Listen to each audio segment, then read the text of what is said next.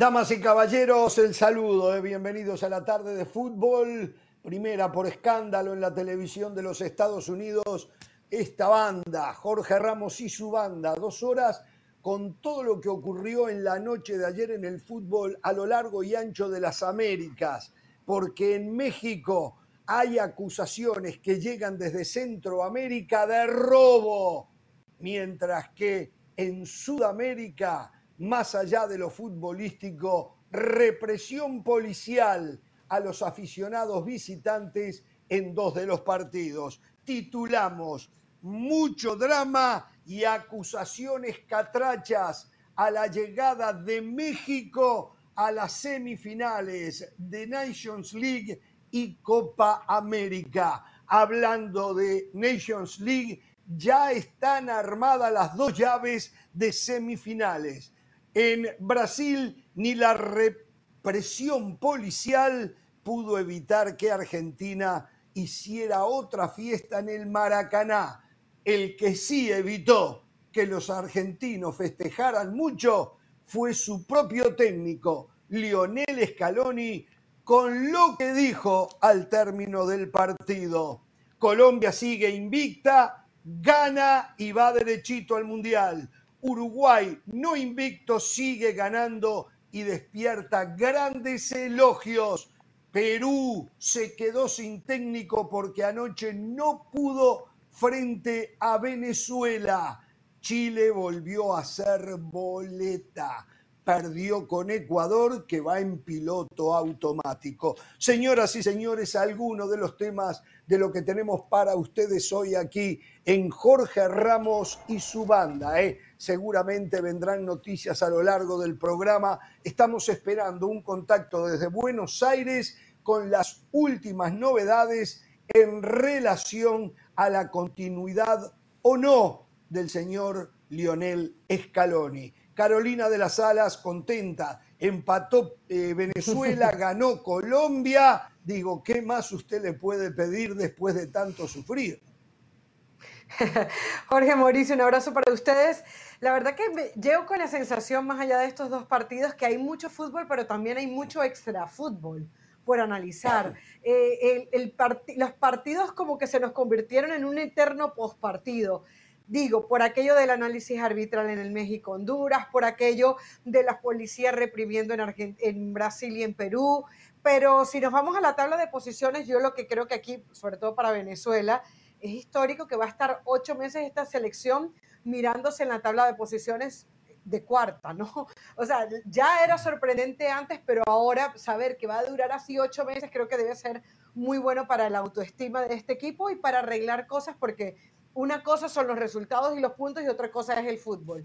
Y en el caso de Colombia, pues ayer sufrió más de lo que debería por el resultado, pero, pero el partido en sí era cómodo. Se le vienen dando los resultados, ¿no? Deja muchas dudas en cuanto al funcionamiento, pero los resultados al fin y al, al cabo del día es lo que cuenta. Bueno, ayer cuando el partido de Argentina pudo haberse suspendido, busqué por todos lados amistades, alguien que pudiera hacerle llegar un mensaje a Lío Messi, quien había encabezado la rebelión de los jugadores argentinos que se habían marchado al vestuario y que amenazaban con no jugar el partido.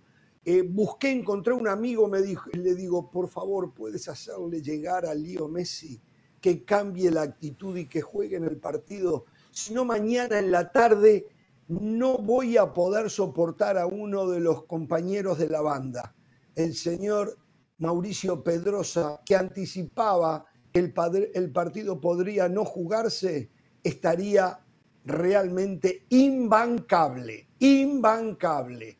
Por suerte el partido se jugó, así que hoy se va a tener que concentrar en el fútbol, por suerte, por suerte, pero bueno. Messi me escuchó, escuchó mi, mi, mi ruego. No, yo al revés, este, eres un agente de paz, siempre te has caracterizado por ser un promotor de la buena voluntad entre los pueblos y las naciones, así es que tu intervención fue más que oportuna para que se pudiera jugar. Lamenté, lamenté muchísimo estar en lo correcto lamenté muchísimo otra vez haber tenido la razón. que lo primero, porque la verdad es que Si sigue así me va a alcanzar a mí. ¿eh? Tú, con su capacidad futbolística majestuosa, habían hecho, eh, habían disectado el partido pieza por pieza lo que podía pasar, pero yo por eso insistí, primero que se juegue el partido. Y fui atacado, normal, no lo, yo no me lo tomo personal. Mis argumentos, mi comentario fue atacado. Em, y, bueno, ¿no? A las, pruebas, a las pruebas me remito. Yo estaba listo para pasar cuatro horas de buen fútbol en mi sillón, después de haber estado de Jorge Ramos y su banda, de haber triunfado también en Ahora o Nunca. Listo para. No me, no me imaginé que iba a estar casi. Bueno, para ver buen fútbol ayer. Seis horas. Buen fútbol. Para ver buen fútbol tuvo que haber visto jugar a Uruguay. Después no hubo buen fútbol. No sé si. Claro, bueno, Jorge, lo que tú sabes es que ahora. Ahora yo estoy viendo la televisión en un monitor, tengo la computadora, otro partido, tengo el teléfono, otro partido, o sea, sí estaba viendo de reojo a Uruguay también, no me encantó. Aquí te dijimos que iba a ser un día de campo, acá te dijimos que no era necesario que sacaras el paraguas y fue exactamente como te anticipamos el partido. Pero bueno, eh, así es que estas seis horas que pasamos de angustia futbolera las vamos a poder repasar aquí en las próximas horas y 54 minutos. 54 minutos. Esta es una buena formación de la banda, ¿eh? O sea, con todo respeto para Pereira y para. para ¿Usted cree que deberíamos quedarnos yo así? Teniendo, yo teniendo una formación ¿Usted estaría la dispuesto a estar todas las tardes? Mira, yo, yo, teniendo, yo teniendo una formación la golpista, esta línea de tres férreos y férreas centrales, creo que es más que suficiente. Me gusta, a mí me gusta, a mí me gusta. Tres a mí centrales, me gusta. sí, sí lo platico, lo hablo con Mr. Smith. Lo hablo con Por favor, gracias. A mí, a mí en lo personal. Pero, lo que sí es verdad es que casi los tres tenemos razón en que, en que México se queda fuera de la Copa América, por lo menos en este partido, ¿no? O sea, ahí estuvimos los tres no, acá le daban que ganaba por cinco goles, ¿no? 5 a 0, alguien dijo ayer acá. o, sea. Eh, eh ¿Quién, no vino? o sea, hubo una persona que ayer se equivocó en todo. Exacto Hubo una persona que se equivocó en todo lo que dijo y hoy no vino. Y hoy no vino la persona que se equivocó en todo. la cara. Hoy no da la cara. Pero bueno, señoras y señores, a ver, vamos a empezar por lo que pasó en el Azteca. No sé si les pasó a ustedes en las redes sociales, mm. pero hay una gran molestia catracha con el árbitro salvadoreño porque entienden que el árbitro eh, Barton exageró en la adición de tiempo, que dio nueve minutos que ya entendían ellos que era mucho, pero no conforme con ello agregó dos minutos más.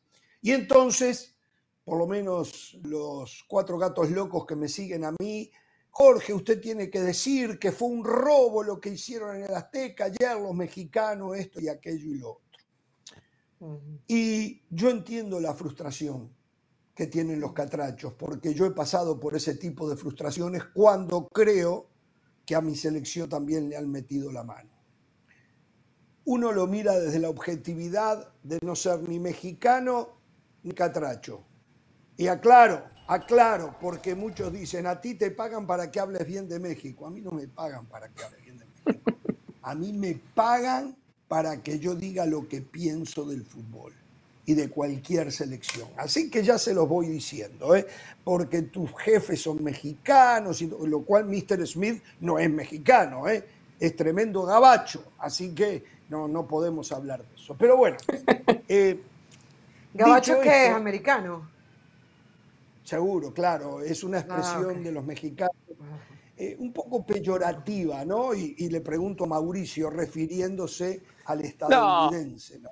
No, no, no, es, es, amistosa. Es amistosa, es ah, amistosa. no, no es, ah, no es para nada ofensiva ni peyorativa. Ahora, yo no soy, entonces a lo mejor, si me lo dicen a mí, a mí no me parece ofensivo ni peyorativo, ¿no? Pero hasta ahora no conozco a ninguno que le hayamos dicho así y que se haya, que sea, yo, yo, yo creo que no, pero yo no lo digo. Pero yo mejor no lo digo. A, ver, lo más importante es lo que se hizo futbolísticamente. ¿Cuál es mi opinión de la decisión del árbitro? que me pareció una exageración que lo llevara a 11 minutos de alargue el partido. Me pareció una exageración. No los nueve. Es más, de repente los nueve me quedo corto, pero él decidió que fueran nueve. ¿Y por qué digo de repente los nueve me, quedan, me quedo corto? porque a cada ratito yo veía a Mengíbar, el portero, ¿eh? sentado en el terreno de juego. A cada ratito veía una playera blanca sentada en el terreno de juego. Yo no llevé cronómetro, no nada, ¿eh? no nada. Pero mire, mire, la prensa, la prensa catracha.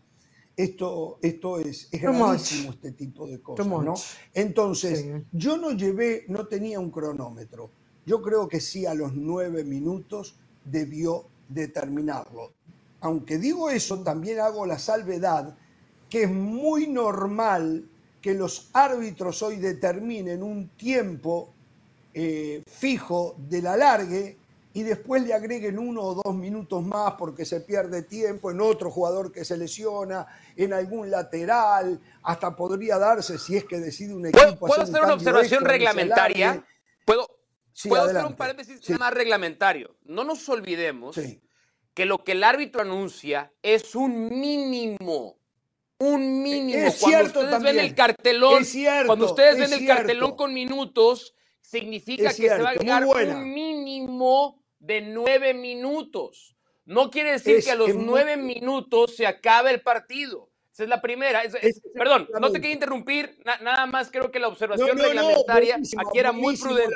muy prudente. Ese es el reglamento, ese es el reglamento. Un mínimo de, en este caso, eran nueve minutos. Pero mm. quedó la sensación que el partido se iba a jugar hasta que México empatara. Yo la tuve también esa sensación, debo de admitirlo. Yo tuve también esa sensación. Dicho esto, y, ya los dejo, dicho esto y ya los dejo, en pocas palabras voy a decir lo que pienso y después nos vamos a adentrar en el tema. México jugando de mal a muy mal, fueron todos arrestos individuales, no hay una mínima sensación de equipo, todo parece ser lo que quiera hacer cada uno de los jugadores y lo que se le ocurra en el momento que el balón le llega o cómo lo va a buscar.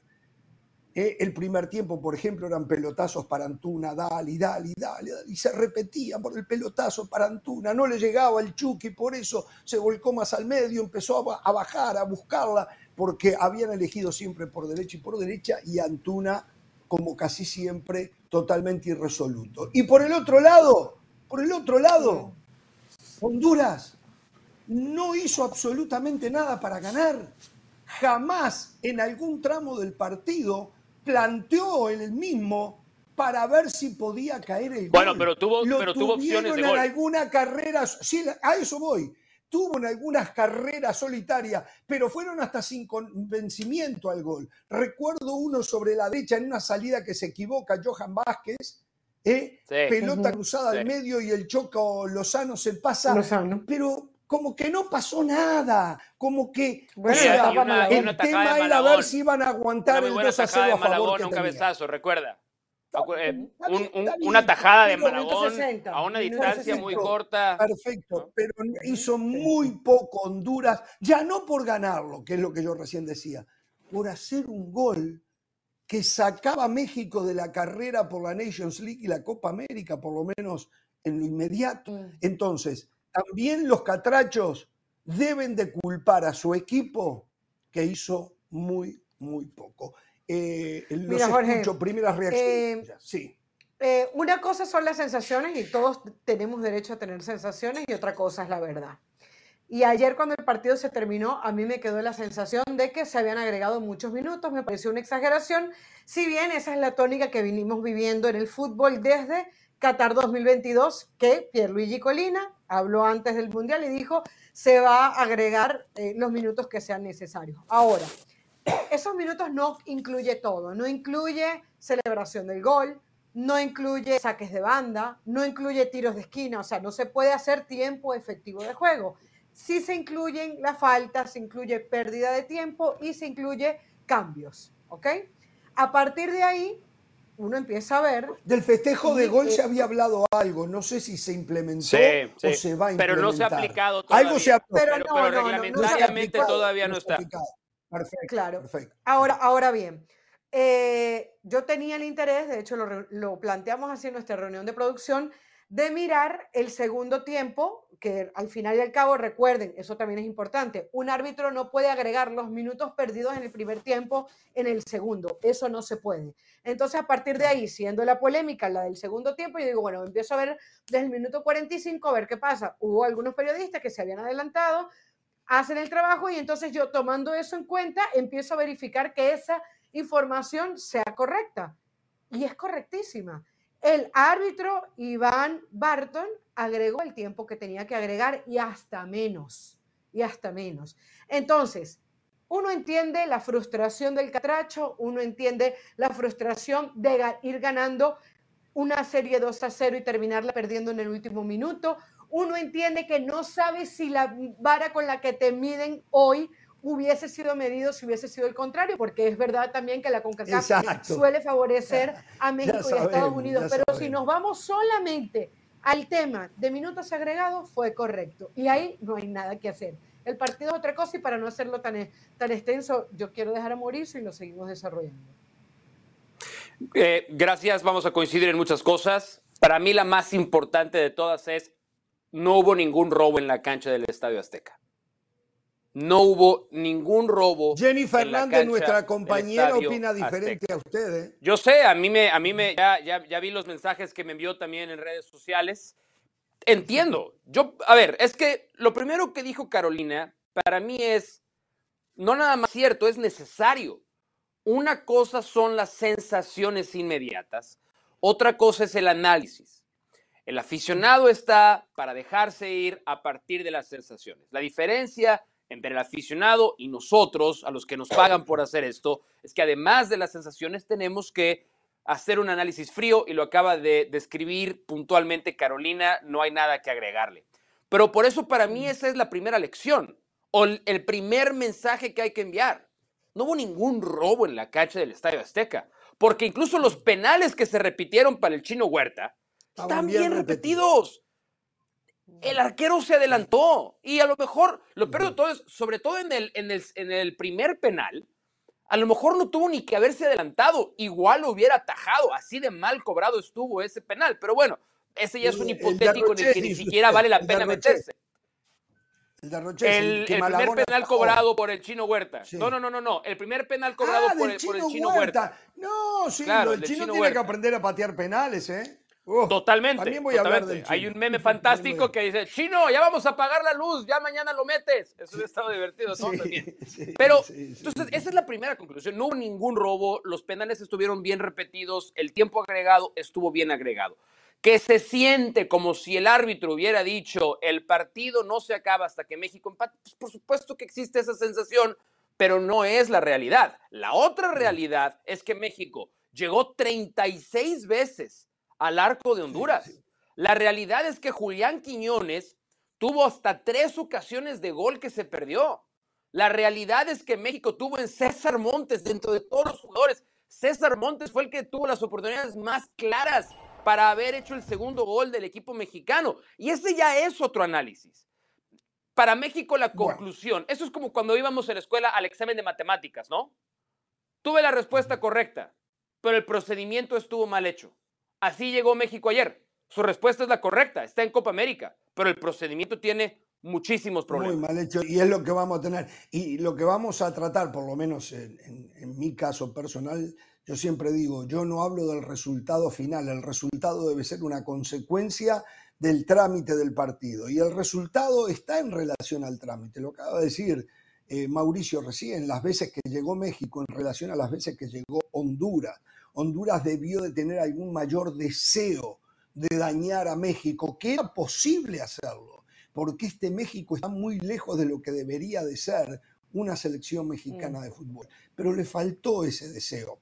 A ver, vamos a escuchar, antes de meternos en el trámite del partido, reacciones al término del mismo del presidente de la Federación Hondureña de Fútbol, y algunos otros catrachos, no sé si hay jugadores, la producción nos tiene preparados eh, eh, los pensamientos expresados a través de la prensa después de que México avanzara a semis de Nations League y a Copa América. Aquí está. Eh, yo creo que hay que hacer una evaluación para el bien de todos, ¿no? Para el bien de CONCACAF, para el bien del futuro del fútbol, por la salud del fútbol, por la transparencia, hay que hacer una evaluación.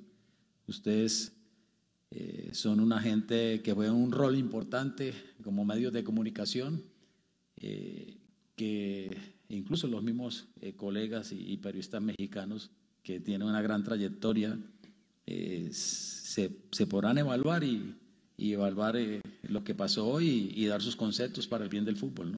Dos, dos o tres situaciones antes se había dado ese foul contra Daniel. Dos o tres situaciones se dieron previas al gol de Edson eh, que, empató la serie. ¿no? Eh, hubo, situaciones y, que se, se, le manifestaron al juez en su momento, pero esa es la, la situación que se dio. No creo que... Eh, no hay nada que hacer. No hay nada que hacer. Porque me parece que se dieron cosas afuera de la cancha que no, se ven. O sea, como yo le digo, yo estoy claro que es un partido apretado, es un partido donde se, pierde tiempo, se ven mundiales, se ven todos lados y el árbitro está en todo su derecho de agregar. Él agrega nueve, se juegan trece. O sea, eso no, es, eso no es normal, eso no se ve. Y al que me diga que es normal, no es cierto. En el mundial se daban ocho minutos, al minuto ocho pitaba. Aquí hoy jugamos 13 y si no hubiera caído al 13 hubiéramos jugado 16. Entonces, esa es la molestia. Después vamos a penales, repite dos penales hay un penal que a nosotros nos queda duda que el portero de México se adelanta. Ese ni siquiera la televisión lo repite. Entonces, ¿por qué? No, para mí es penoso. Yo como le, le repito, todo mi respeto para México, su federativo, su selección, el país. Nosotros encantados, nos atienden de maravilla. Siempre es un gusto venir a competir. Es el grande del área que no, necesita, que, no necesita que se manchen las cosas de esta forma. A ver, eh, lo primero que quiero decirle al presidente de la Federación Hondureña que no estoy de acuerdo. En el Mundial se, eh, agregaban ocho y se podían jugar diez u once. Es lo que decía Mauricio Pedrosa. Y pasó muchísimas veces en el Mundial. Y antes de, eh, perdón Jorge, antes de, antes de que se agregaran tantos minutos, pero te estoy hablando de por lo menos una década en donde se agregan minutos a los minutos. O sea, eso que está diciendo él, eso se ha mandado a recoger hace rato, por, justamente para evitar las pérdidas de tiempo. O sea, entiendo la frustración, pero no puede mentirle a la gente. Eso no es verdad. Y otra, otra cosa más tiene que ver con eh, el penal eh, que ataja Malagón a Rochet. El de Rochet. Que ellos quedaron con dudas eh, y que la televisión no lo repitió. Bueno, yo lo vi, yo vi la repetición, eh, la vi hoy de mañana y hay un pie de Malagón encima de la línea. Hay, en el momento del contacto hay un pie de Malagón encima de la línea. Por lo tanto, eh, pero de nuevo, créanme los catrachos que los entiendo, la frustración. y, y, sí, seguramente el árbitro tuvo su sentido localista. No tengo la más mínima duda de eso. Cada vez el arbitraje del mundo adolece más de los sentidos localistas o favorecer a los equipos más fuertes. Digo, esto lo vengo denunciando yo hace años, desde que ustedes me conocen. 60 y años anoche más o menos. no fue la, no, no, no, se quedó corto, creo que un poco más. Y anoche, anoche no fue la diferencia. El árbitro fue localista, sí, definitivamente fue localista. Pero no, no, ah, ah, no coincido con el título de colega, sí. Un colega, Carlos Justis, dice, otros partidos de esta ronda Nations que se añadió tiempo exagerado, me envió ese mensaje. Canadá-Jamaica, 12 minutos. Eh, otros 9 minutos, 9 minutos, 7 minutos, 7 minutos. O sea, que miren el contexto. La Premier League, la Premier League, que la vemos todos los fines de semana, es una constante, tiempos de 8 minutos, de 9 minutos. Entonces, cuando piensas en frío y, podemos analizar ya lo que es el fútbol, etcétera, no, no estuvo, no, estuvo mal el, árbitro. ahora, una cosa es el aficionado y otra cosa es la prensa. Y la prensa tiene que cuidar. Exacto, la prensa tiene que un poco de robo, de nos robaron. No, así como no nada más la prensa, Caro. Sí. Mm. Los directivos. Yo espero que el señor Rueda, yo espero que el presidente de la Federación Hondureña, ya en frío, ya viendo entendiendo qué es lo que pasó, salgan públicos, así como acusaron lo que acusaron delante de, micrófonos en caliente, está bien, La cabeza caliente, no los voy a condenar, no los, no los voy a matar, no.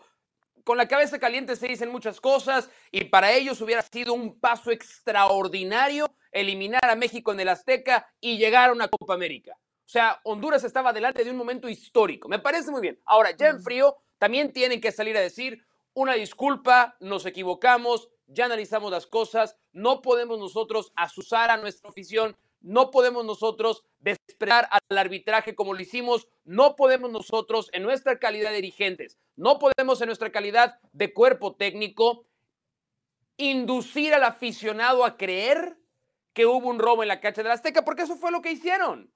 Ya pasó en caliente. Muy bien, salgan ahora en frío, salgan ahora ya con el raciocinio, no con el corazón, a decir qué es lo que pasó. Porque si no, entonces también la culpa de que el aficionado mantenga una postura radical también es culpa del dirigente, también es culpa del cuerpo técnico. Entonces, así como se le pide a los medios mesura, objetividad, entendimiento, ya que pasó la calentura del juego, los dirigentes y el cuerpo técnico están obligados también Jorge a ser parte del fair play. Bueno, tenemos que hacer una pausa, muchachos. Nos tenemos que ir a Argentina. ¿Qué está pasando con Lionel Scaloni? Para aquellos que están sumergidos en un tarro de mayonesa y no lo saben, anoche, después de Argentina ganarle de visitante a Brasil por 1 a 0 y terminar con una racha de 74 partidos de Brasil de forma invicta, jugando de local, el técnico de la selección argentina en la conferencia de prensa, y sin que nadie le preguntara, dejó el mensaje de que va a pensar si continúa en la posición.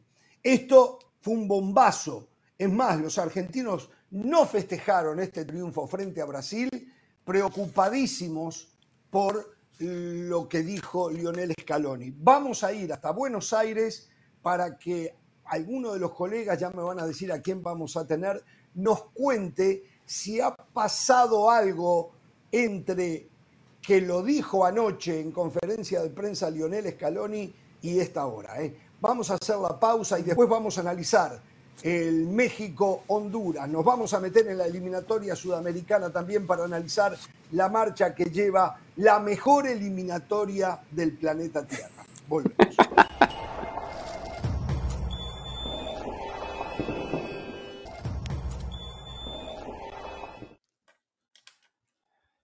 Bien, continuamos en Jorge Ramos y su banda. A ver, anoche jugaban en el Maracaná Brasil-Argentina, yo le llamo el clásico del mundo. Sin duda, cuando juega Brasil-Argentina, grandes estrellas del fútbol mundial están en la cancha anoche encabezados por el mejor de todos, por Leo Messi, y uno está deseando que se juegue el partido para verlo y después para hincarle el diente al análisis del partido. Argentina triunfa, le gana por 1 a 0 termina con un invicto de 74 partidos de Brasil jugando como local en las eliminatorias sudamericanas. Y en la conferencia de prensa, el técnico campeón del mundo, Lionel Scaloni, deja a todo el mundo boquiabierto, porque dice que tiene que analizar y pensar si va a continuar al frente del equipo que coronó allá en Qatar.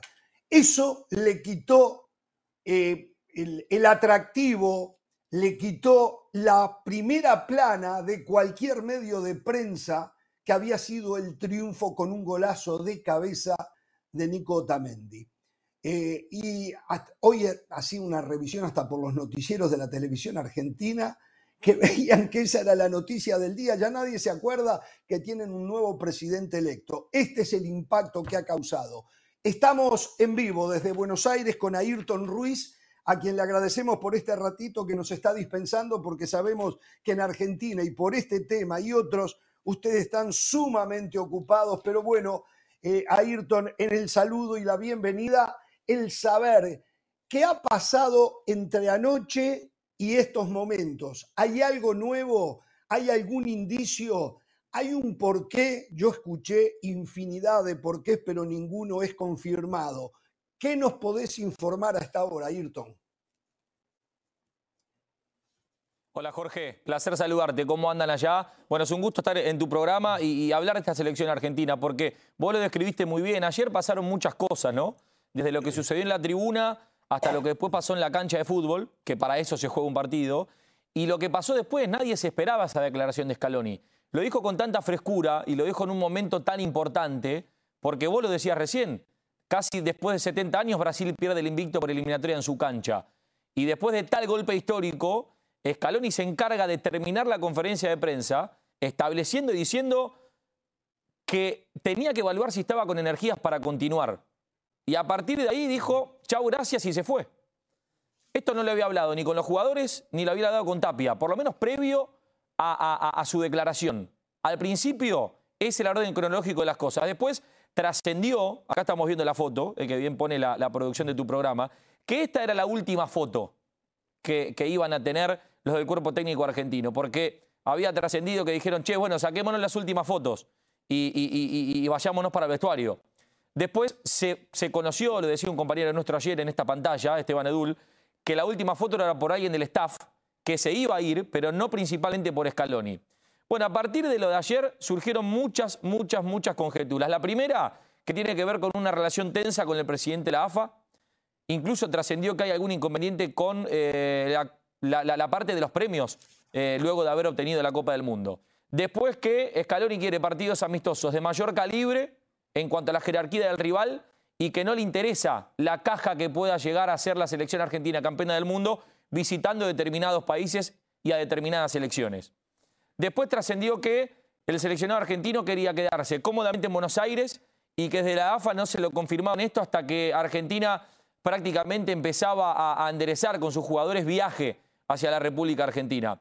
Porque sabido es que está el Kempe, sabido es que hay otros escenarios, otras provincias que quieren recibir a los jugadores, a los campeones del mundo, pero el seleccionado se quiere quedar acá. Bueno, muchísimas cosas, muchísimas conjeturas que se pueden sacar o informaciones que han salido a la luz. Voz oficial no hay ninguna. A esta hora lo único que se sabe y lo último que se sabe, que esto sí es oficial, es que Scaloni se va a tomar un tiempo. Había una reunión que Tapia le había propuesto a Scaloni. Scaloni no quiere reunirse ahora con Tapia.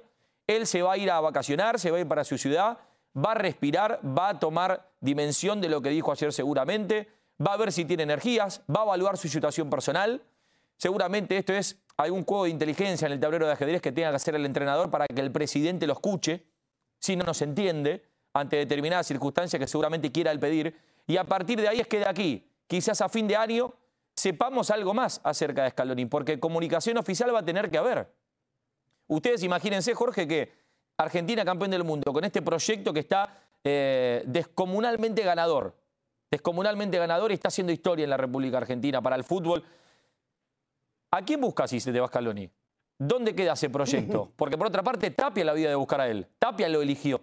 Y a partir de ahí vinieron los éxitos. Bueno, así estamos, con sorpresa, estamos, la verdad, con, mucho recaudo, con mucha atención.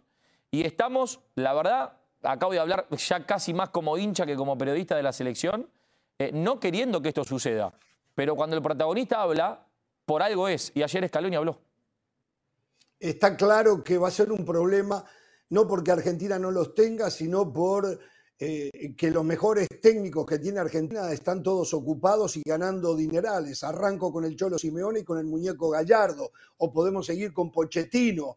Eh, de ahí en más hay más mortales, como Ricardo Gareca, por ejemplo, pero va a ser, o Peckerman, pero va a ser muy complicado. Ahora bien, eh, tiene que, el Chiqui Tapia debe de estar manejando algunas fechas no puede tomarse mucho tiempo, porque es cierto, no hay partidos de fecha FIFA hasta marzo, pero digo, a fin de año más tardar Argentina tiene que tener un técnico. El 7 de diciembre aquí en Miami va a ser el sorteo de Copa América, están invitados los dos. Eh, ¿Esa puede ser una fecha para que se junten? Y a ver, se está hablando de que el 7 de diciembre es una fecha muy particular, tanto para Tapia como para Scaloni, por esto que vos marcás la Copa América. Hace pocas horas conocimos cuál será la sede de inicio de la Copa América, cuál será la sede de la final de la Copa América. Eh, Messi está en los Estados Unidos. La verdad que la selección argentina ya, ustedes lo saben mejor que nadie, está pisando muy pero muy fuerte, después del Campeonato del Mundo más todavía. Pero es cierto lo que decís. Eh, eh, Scaloni, Scaloni deberá comunicar, en el caso de que él lo sepa y de que él lo sienta, porque si antes del 7 de diciembre o inclusive el 7, él todavía no toma resolución alguna, sigue siendo entrenador. Salvo que él diga, no, no soy más entrenador. Por ahora él sigue siendo el entrenador del seleccionado argentino. Lo que dijo ayer es su realidad. se expresó en un sincericidio que me permito, y esto es, esto es muy, muy subjetivo, leerlo como una especie de jugada personal de Scaloni, y en el buen sentido de la palabra, porque si hay alguna disconformidad que ya habían hablado puertas para adentro y no se solucionó, bueno, la manera es empezar a poner un poco el grito en el cielo. Hay una tranquilidad que le transmiten los jugadores. Ayer le preguntaron a Paredes, ayer habló también de Paul, no se expresó Messi respecto a esto, pero no se notaba en ellos un semblante de, eh, de sorpresa. Ha trascendido la información de que Scaloni habló con los referentes del grupo. Llámese Messi, Dibu Martínez, el propio Paredes, el propio De Paul, el propio Di María.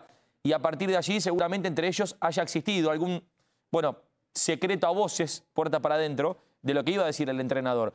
Yo siento que, eh, va a depender mucho de Scaloni. Y siento lo que vos decís, que Tapia, más allá de querer convencerlo y de cumplir la Scaloni, tiene que tener un plan B. Porque si, el proyecto se te cae, no te podés quedar mucho tiempo acéfalo. A Argentina le costó mucho encontrar un proyecto como este. Ganador, un proyecto inclusivo, un proyecto distinto, joven, con energía, con jugadores nuevos que necesitaba la renovación de la selección argentina. Y quedarse sin eso es un dolor de cabeza tremendo para Tapia y para la selección argentina. El plan B tiene que estar, pero hoy por hoy eh, las condiciones, Jorge, son de escalón y técnico de Argentina, no renunció, sí dijo que tiene que descansar, que tiene que pensar, tiene que recobrar energía y a partir de allí veremos si antes del 7 de diciembre comunica algo, porque si no lo comunica tendrá que ir al sorteo y seguirá siendo el entrenador. Hoy escuchaba que hay muchos técnicos de la primera división del... No sé si muchos, a ver, me rectifico. Algunos técnicos de la primera división del fútbol argentina que ganan bastante más de lo que gana Scaloni en la selección. ¿Hay algo de información al respecto? Y que eso lo tendría molesto, lógicamente, ¿no? Sí, eh, a ver, eh, Scaloni, Scaloni es un tipo en ese aspecto bastante sencillo. Con esto no quiero decir que Scaloni no eh, quiera cobrar lo que amerita cobre un entrenador campeón del mundo y un entrenador de selecciones. Un entrenador de seleccionado argentino. Esto está claro. Esto está clarísimo. Eh, sinceramente, desde acá yo no tengo la información respecto a lo que cobra Scaloni. Eh, soy de los que tampoco cree que es bueno meterse en, estos, en estos temas, en estos números, en los contratos, salvo que salgan a la luz de manera oficial. ¿sí? Que la AFA publique, que que haya salido el contrato que firmó Scaloni, eh, porque si no es hablar sobre números posibles, no oficiales, y estamos no metiendo en el bolsillo eh, de los protagonistas en cuestión. Sí es cierto que el fútbol argentino tiene técnicos de relevancia, tiene técnicos importantes, y sí es cierto, sí es cierto, que, el contrato que había arrancado Scaloni, que no es este porque ya lo ha renovado post eh, Copa del Mundo, tenía un valor inferior a lo que tiene hoy. El tema, más que el contrato, está en el premio. Lo que ha trascendido es el premio. El premio que habían convenido después de la final ganada en Qatar, todavía, en teoría, por lo que ha trascendido, por lo que ha trascendido, no, no, no, no, no estuvo concreto, ni, ni de parte de Tapia y no lo ha recibido el cuerpo técnico de Scaloni. Ese es el principal dolor de cabeza desde lo económico que tiene. Después lo otro ya lo ampliamos. Pero no, no hay comunicación oficial respecto, o datos oficiales, mejor dicho, respecto a el número que manejan su salario el entrenador argentino. Bien, Carolina y Mauricio, los escucha Ayrton. En el saludo. Dice Scaloni textualmente, necesita, o sea, que la selección necesita un entrenador que tenga todas las energías posibles.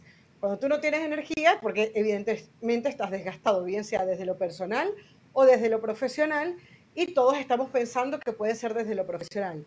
La pregunta clara es, Ayrton, en, aquella contratación o renovación después del campeonato mundial que demoró tanto y de manera misteriosa, se pudo dar ese desgaste. O sea, el Chiqui Tapia probablemente no le dio a Scaloni lo que pedía o crees que puede ir por otro lado?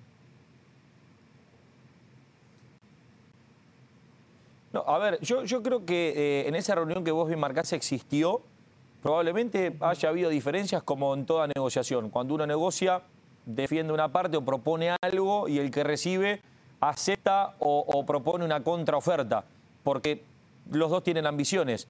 Y ahí es que nace un proyecto común. El proyecto común estuvo en aquella reunión y era seguir en la selección argentina. Probablemente eh, esta sencillez que digo, maneja Scaloni, maneja Scaloni, eh, sea, sea, sea utilizada en los tiempos, en este caso de Tapia, que es el que negoció con Scaloni, para poder llevar a cabo las negociaciones un poquito más dilatadas o de manera más tranquila, sabiendo que, bueno, Scaloni eh, Caro ocupa un lugar de seleccionador argentino que quiere todo el mundo. Ahora, Scaloni le devolvió a Argentina la posibilidad de levantar una copa. La estrella, la tercera está abordada por Scaloni y por el grupo. Eso también lo sabe Tapia. Desde ese, desde ese, desde ese lugar que se ha ganado Scaloni, es que uno siente, insisto, con la sencillez que maneja el entrenador argentino, probablemente haya manifestado otras intenciones, como esto que decíamos recién, jugar amistosos contra eh, países de mayor calibre eh, y no donde solamente exista un rival que ponga un, camión lleno de dinero para que Argentina vaya a jugar ahí. Eh, tener la concentración en los partidos asegurados en Buenos Aires, como esto que ha trascendido, el propio premio. Probablemente después de aquella negociación, si un par de cosas de estas no se cumplieron, el desgaste exista. Ahora, existe como todo vínculo. Eh, un vínculo personal, un vínculo laboral, un vínculo afectivo, en este caso el de Scaloni con la selección argentina. Si él siente que la energía no la tiene como antes, bueno, dependerán de él. Trabajar internamente para encontrar ese fuego de vuelta, esa energía de vuelta, personal o profesional, y a partir de ahí volver a subirse al barco y ser el capitán que tiene el seleccionado argentino. Pero por ahora eh, lo que nos quedamos eh, es con lo que dijo ayer, que no tiene hoy por hoy la energía necesaria porque la vara del grupo está muy alta. Es muy difícil también, chicos, este, ganar lo que ganó Scaloni y mantenerse ahí arriba. Es para pocos. Por eso es tan digno lo de hombres como Guardiola, hombres como Angelotti, hombres como el Cholo Simeone, hombres como Gallardo, que, están constantemente compitiendo. Vos fíjate que Gallardo, acá en Argentina, que puede ser otro nombre que, llegado el caso, vaya a sonar, estuvo ocho años seguidos ganando y compitiendo y se tomó un año sabático, hasta que encontró esta oferta de Arabia. Pero es difícil, es difícil en la derrota ni hablar. Pero la victoria también, ¿eh? es muy complicado el tema este de, mantener la vara alta y la energía tan competitiva, para entrenador y para jugadores. Eh, un gran saludo a Ayrton, Mauricio Pedrosa. Yo trataba de ver un par de ángulos em, y quiero que me, que me, corrijas para ver si con alguno estoy exagerando. Yo suelo ser muy mal pensado y a lo mejor ese es uno de esos escenarios, ¿no? Pero eh, dicen que en, política no hay coincidencias y que lo más importante es el timing. A partir de aquí se cierra realmente un periodo muy importante del seleccionado argentino desde que lo toma Scaloni, que incluyen las victorias en Copa América, la victoria contra Italia, obviamente el campeonato del mundo, esta resurrección del Messi seleccionado argentino, que claramente es uno antes de Scaloni y otro después de Scaloni, pero que en este punto converge una, una pausa larga hasta que Argentina pueda tener otra vez actividad sustancial. Y ahí escucharemos muchas voces. ¿Cuánto crees que en las palabras de Scaloni ha de por medio también puesto lo que los jugadores puedan a partir de ahora pelear por él con el Chiqui Tapia para que se puedan cumplir aquellas exigencias o aquellas cosas que a lo mejor no lo tienen al 100% completo en el equipo. Mira, lo que, lo que vos estás planteando es algo muy interesante porque sabemos y, se vio nosotros acá en Argentina y ustedes también, me imagino, lo han visto, la unión que hay en el grupo.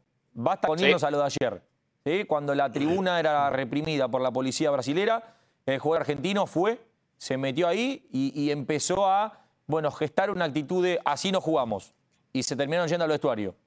A partir de esta Por cierto, déjame decir algo ahí, eh, Ayrton. Es que probablemente, probablemente en el mensaje de Scaloni, el técnico ¿eh? encuentra un respaldo fuerte y contundente en los jugadores, en su plantel.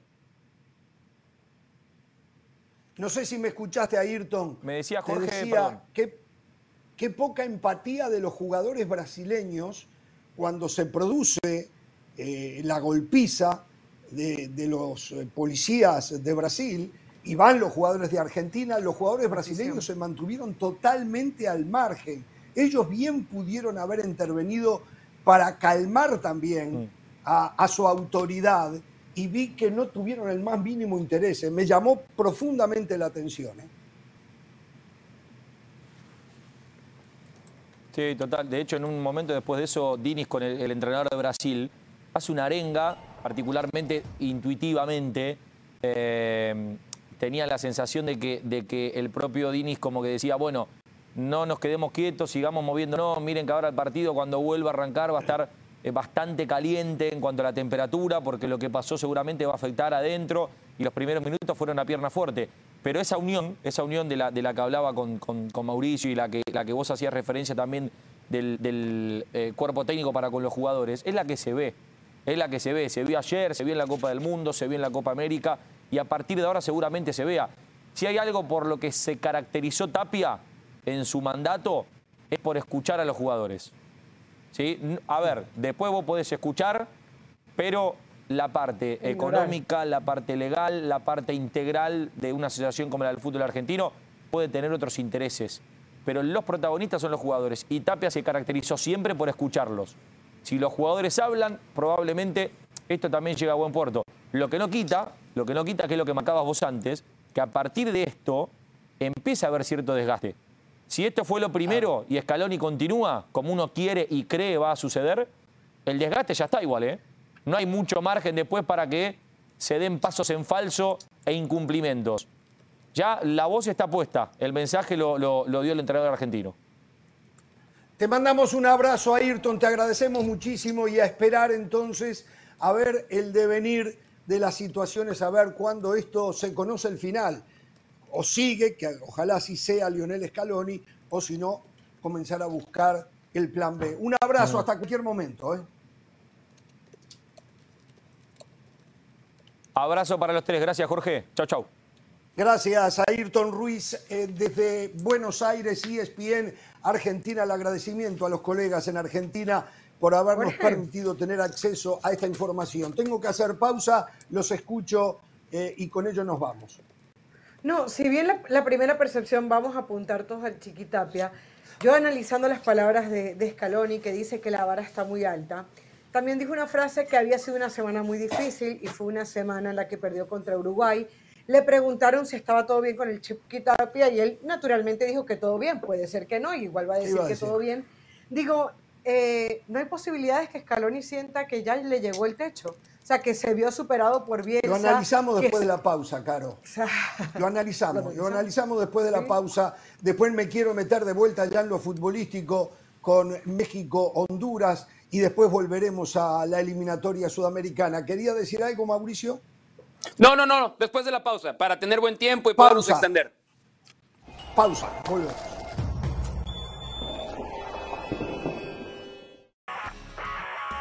Hola, soy Sebastián Martínez Christensen y esto es Sport Center ahora. Empezamos hablando del Mundial de Fútbol Sub-17 que se disputa en Indonesia, más precisamente en Yakarta, porque Francia ha clasificado a los cuartos de final después de derrotar en la tanda por penales al seleccionado de Senegal por 5 a 3 en tiempo regular.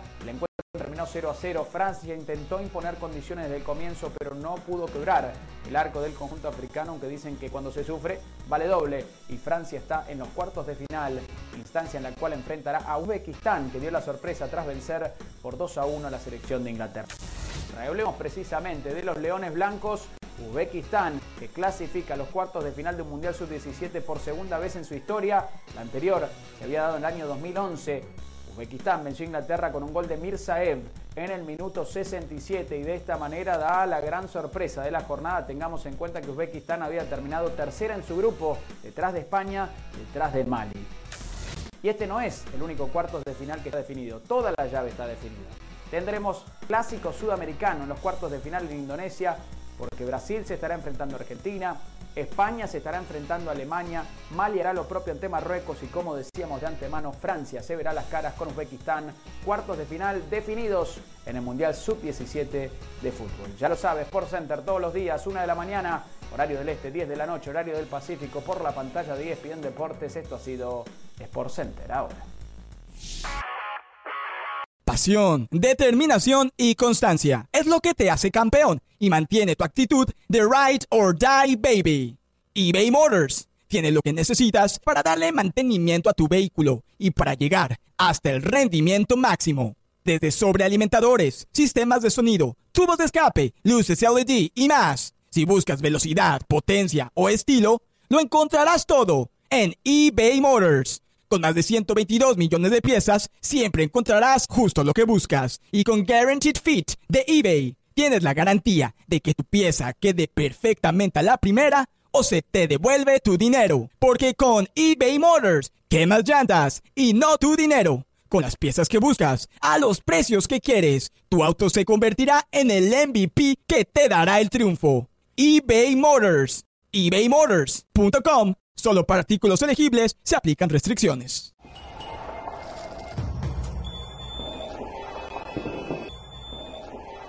Continuamos en Jorge Ramos y su banda. A ver, ya vamos a volver al México-Honduras de anoche, pero vayamos y no sé qué, eh, eh, se cruzan tanto los partidos que es una pena realmente lo que está ocurriendo. No sé qué tanto Carolina y Mauricio pudieron ver de el Brasil-Argentina. Eh, yo vi bastante del partido, tal vez me faltó un poco más de concentración en detalles, pero vi porque se cruzó con el de Uruguay contra Bolivia y mm, la verdad que el partido no fue bueno, fue intenso, pero antes del partido ocurrió esto. Vean ustedes una vez más lo que pasaba en Río de Janeiro. Bueno, ahora después vamos a ello. Aquí estamos viendo eh, algunos de los apartes de las mejores jugadas de este partido que en el primer tiempo para mí le perteneció más a Brasil que a Argentina. Eh, más allá de las ausencias que tenía Brasil. Este, pero mira ahí la pelota que saca el Divo a Martinelli, impresionante realmente. Argentina lo sufrió, pero lo ganó a la Uruguaya. ¿Qué digo con esto? Esto me hace recordar a mí, qué salto el de Otamendi, espectacular me hace recordar a la época de Lugano, de Diego Godín, que Uruguay era dominado, pero aparecían ellos en el área y clavaban. ¿No, les recuerda eso a ustedes? a mí me recordó a Walter Samuel. ¿Sabes que a mí, me recordó a ah, Walter Samuel? Ah, es verdad también. Es verdad, contra el América en una semifinal de Copa Libertadores. Eso es lo que me recordó ese cabezazo de Otamendi. Exacto. Ahora, Otamendi, que yo ya lo veo lento y todo, todavía tiene la jerarquía de un gran jugador, ¿no? Y eso fue lo que sacó ayer para llevarse ese triunfo. Perdón, Caro. lo que yo vi futbolísticamente, y para resumir, porque también estábamos con, con tres monitores, estábamos con el partido de, de, Colombia, no es la manera para ver un partido de fútbol. Si yo le tuviera que recomendar a alguien, le diría no, no tengan tres pantallas enfrente, tengan una sola, concéntrense en ese ya, pero bueno, era lo, es parte de nuestro trabajo y era lo que había que hacer. No fue un gran partido de fútbol, me parece que había muchas imprecisiones de, de lado y lado.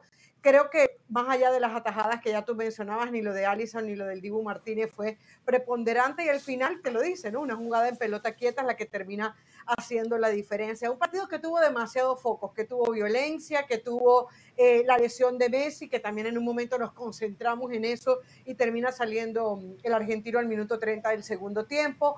A eso le tenemos que sumar la victoria de Argentina y posteriormente las palabras de Scaloni que hacen como el paquete redondo para que en el partido si nos concentráramos en temas futbolísticos y los que no lo son tanto siempre es difícil analizar estos juegos porque al final es un clásico, ninguno de los dos lo quiere perder, pero a mí Brasil me sigue generando muchas dudas, ¿no? Porque al final Argentina vuelve a ganar otro partido sin pasarle por encima a Brasil, porque no fue así, pero, eh, y una individualidad y, lo que, el trámite del partido, pero eh, sí siento que Brasil sigue dejando muchas dudas porque no es un equipo que a través de su talento ni de su colectividad pueda hacer diferencia y tienen que estar muy preocupados. Esa es a grosso modo lo que me quedó del partido.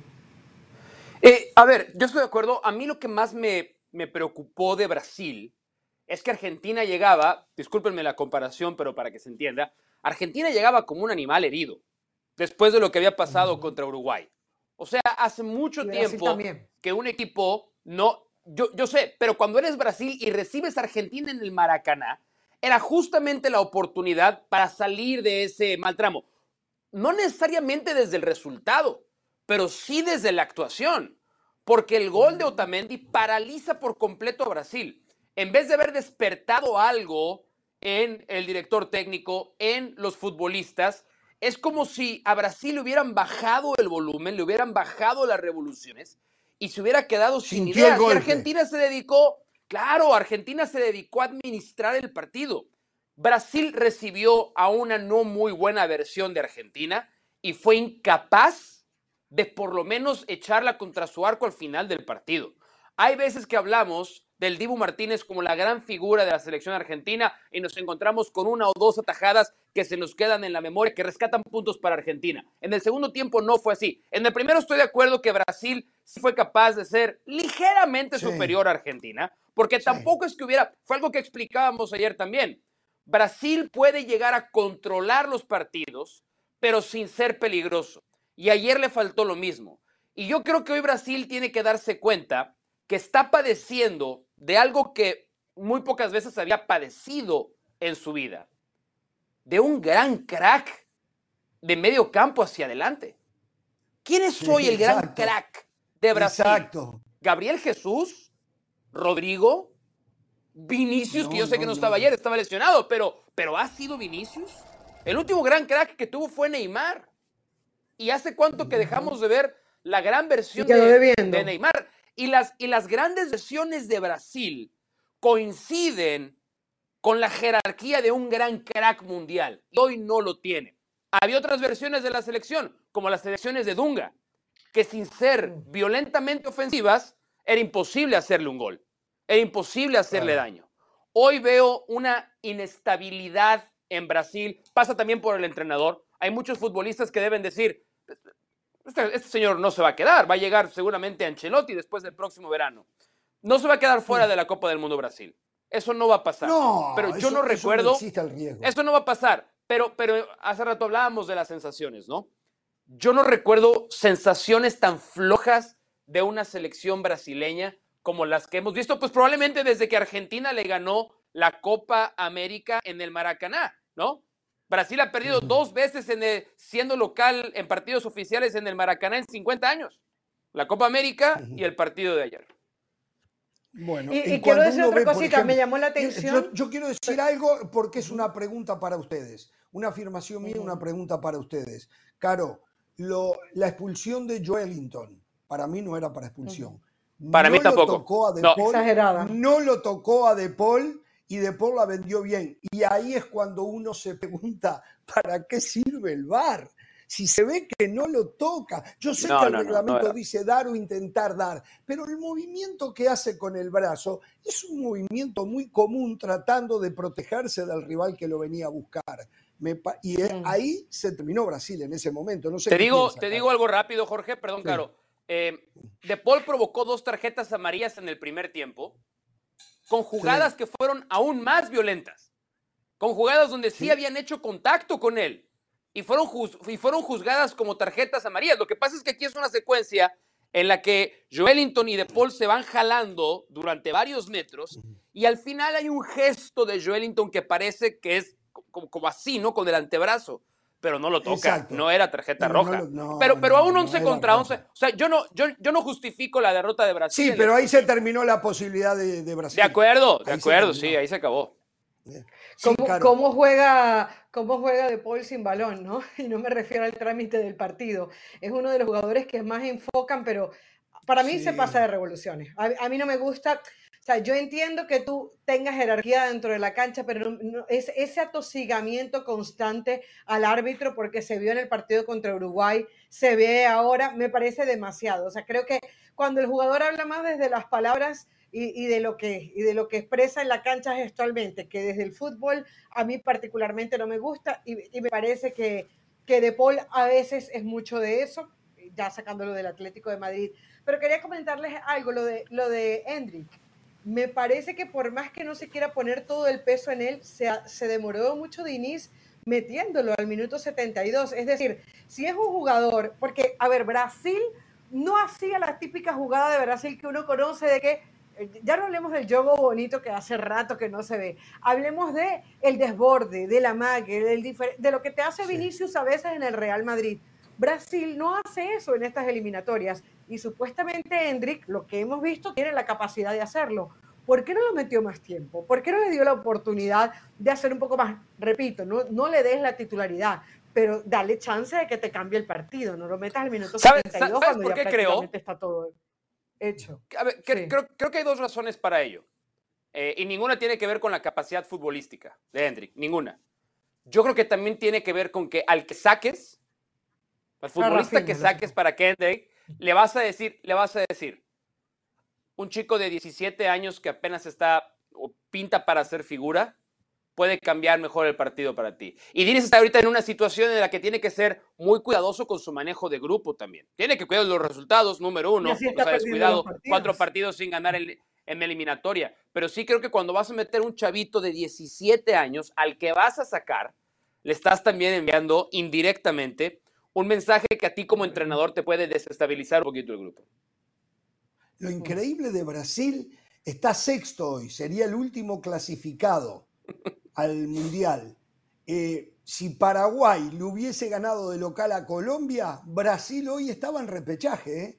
Iba a pasar todo un año en repechaje Brasil. ¿eh?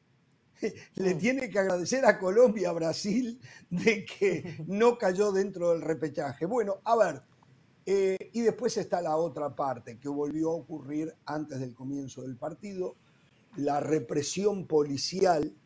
Tenemos el video. Antes de mostrarlo, antes de mostrarlo, este video, según nos indican, es lo que desencadena todo el problema. Habían unos argentinos que tenían allí un par de trapos que habían puesto en la tribuna y de repente viene un señor brasileño con un largo trapo que lo va poniendo a lo largo de la tribuna y ahí comienzan los inconvenientes, donde la policía interviene atacando exclusivamente a los aficionados argentinos. Veamos ese video, cómo es que se produce. A ver, esta fue la chispa que encendió el fuego. Mírelo ahí al señor. Ya estaban los argentinos allí, ¿eh? Entonces viene este señor brasileño, le dice que, se tienen que, que tienen que sacar el trapo de ahí. Y el argentino lo saca allí, o una señora argentina. Mírenlo, mírenlo. Y entonces sigue todo allí, ¿no? Y era más Eh, largo el trapo, había que quitar los otros Exacto, también. exacto. Le- Sí, le que, que- termina que ahí lo, que ahí lo increíble, que ahí lo increíble es que no exista ninguna persona de organización o de seguridad que sea la que tenga que decidir. A ver, o se van los trapos de los argentinos para que entre el brasileño porque juega local, o pues brasileño, pues aquí ya se pusieron los argentinos antes. Pero fíjate cuánto tiempo pasa, cuánto tiempo pasa para que llegue la primera persona de organización a poner orden. O sea, estás, estás entre comillas, esto Sí. obviamente, ¿no? Estás confiando a que sean los Pero- dos aficionados rivales los que se pongan de acuerdo en qué va a pasar en esa situación que es claramente tensa. Ah, eh, perdón, ahí no vimos, pero lo que termina pasando es que hay un aficionado de Argentina después que pone sobre eh, Sí, el camiseta. trapo brasileño una camiseta de Messi. Y el, el aficionado brasileño se la saca y le dice que se la lleve. Dicen que Ahí eso ahí fue está. lo que... Mira, ahí está, ¿ves? Ahí está. Dicen que se la lleve, que la saque, que no se la pongan arriba. eh, eh, eh, y esto termina. Ahora, si pudiéramos ver lo mal ubicado que está. O sea, este es un tema de organización de Brasil. Ubicaron a la afición argentina rodeada de afición brasileña, en lugar de haber buscado un lugar más alejado y haber puesto un, pulmón, un pulmón con policías para que no se acercaran. No, no, no, Lo lo hicieron todo al revés, tratando de que el aficionado argentino sintiera la presión del aficionado brasileño y terminó en lo que terminó. Tenemos video, eh, la golpiza eh, de esta represión policial fue terrible, pero terrible contra los aficionados argentinos. Que a ver, no son la Madre Teresa, ¿eh? No son la Madre Teresa los aficionados argentinos, pero en esta da toda la sensación, eh, recordemos que hace un mes Boca fue allí y me cuentan a mí que la misma policía eh, entregó a los aficionados de Boca a los ultras de Fluminense para que les hicieran una emboscada y se los llevaran en las playas de Río por delante a los de Boca que estaban bañándose y tomando sol y arriba le cayó después la policía. Esto no es video, yo pensé que teníamos el video, tenemos fotos nomás, pero viendo el video de cómo metían palo los policías sobre los aficionados a Argentina Y, fue y terrible, terrible. no les quedó la lamentable. sensación, no les quedó la sensación, porque hemos, desafortunadamente tenemos muchísimos ejemplos de cosas que han pasado así en tribunas. Y cuando la policía se siente rebasada, asediada, agredida por los aficionados, es cuando en un acto de defensa, pues hace lo que tiene que hacer. Acá, e insisto, nada más de los videos que tenemos, ¿no? Es un juicio a partir nada más de lo que hemos visto. Parece que el que inicia la agresión son los propios policías. Los propios policías de son los los que videos, así fue en el- la pol- la Así fue en el agresión. Perú, en el Perú, Venezuela, los policías agreden También. a los jugadores. No, lo de eh, Perú, Venezuela, no se puede No, sí. Lo que se ve en video, los jugadores de la vino tinto después de terminado el partido van hacia un rincón donde en la tribuna estaban los aficionados venezolanos. Sí. Quisieron ir a saludar, no sé si les iban a entregar. A llevarle las camisetas, no sé a, llevar, a tirarle las Exacto. camisetas. Los policías se interpusieron y no dejaron que los jugadores fueran a saludar a sus aficionados que lo fueron a alentar y allí se armó también un trole trole. O sea, Mm. eh, eh, la violencia no solo en el fútbol, No. ¿no? La violencia eh, en la sociedad es terrible, terrible que esto pase. Muchachos, tenemos que hacer la pausa, nos metemos de vuelta en México-Honduras ya en lo futbolístico y volvemos ¿eh? para la eliminatoria sudamericana. Atención, un par de notas. Se especula que en la Premier League podrían haber sanciones de hasta 30 puntos para Chelsea y para el Manchester City. ¡No! Qué vergüenza ser cliente del Manchester City No, y que al revés, te- es, uno, es un orgullo ¿Qué? ser hincha. como dices 30 tú, puntos hincha del a la Manchester B, a la B el aficionado, Manchester City, fanático, todo lo el compran, mejor equipo compran del la mundo. felicidad, compran ¿Quién la va a quedar Vamos, el City. Ah, Vamos, mire, el City, mire, mira. mire. Mira el City.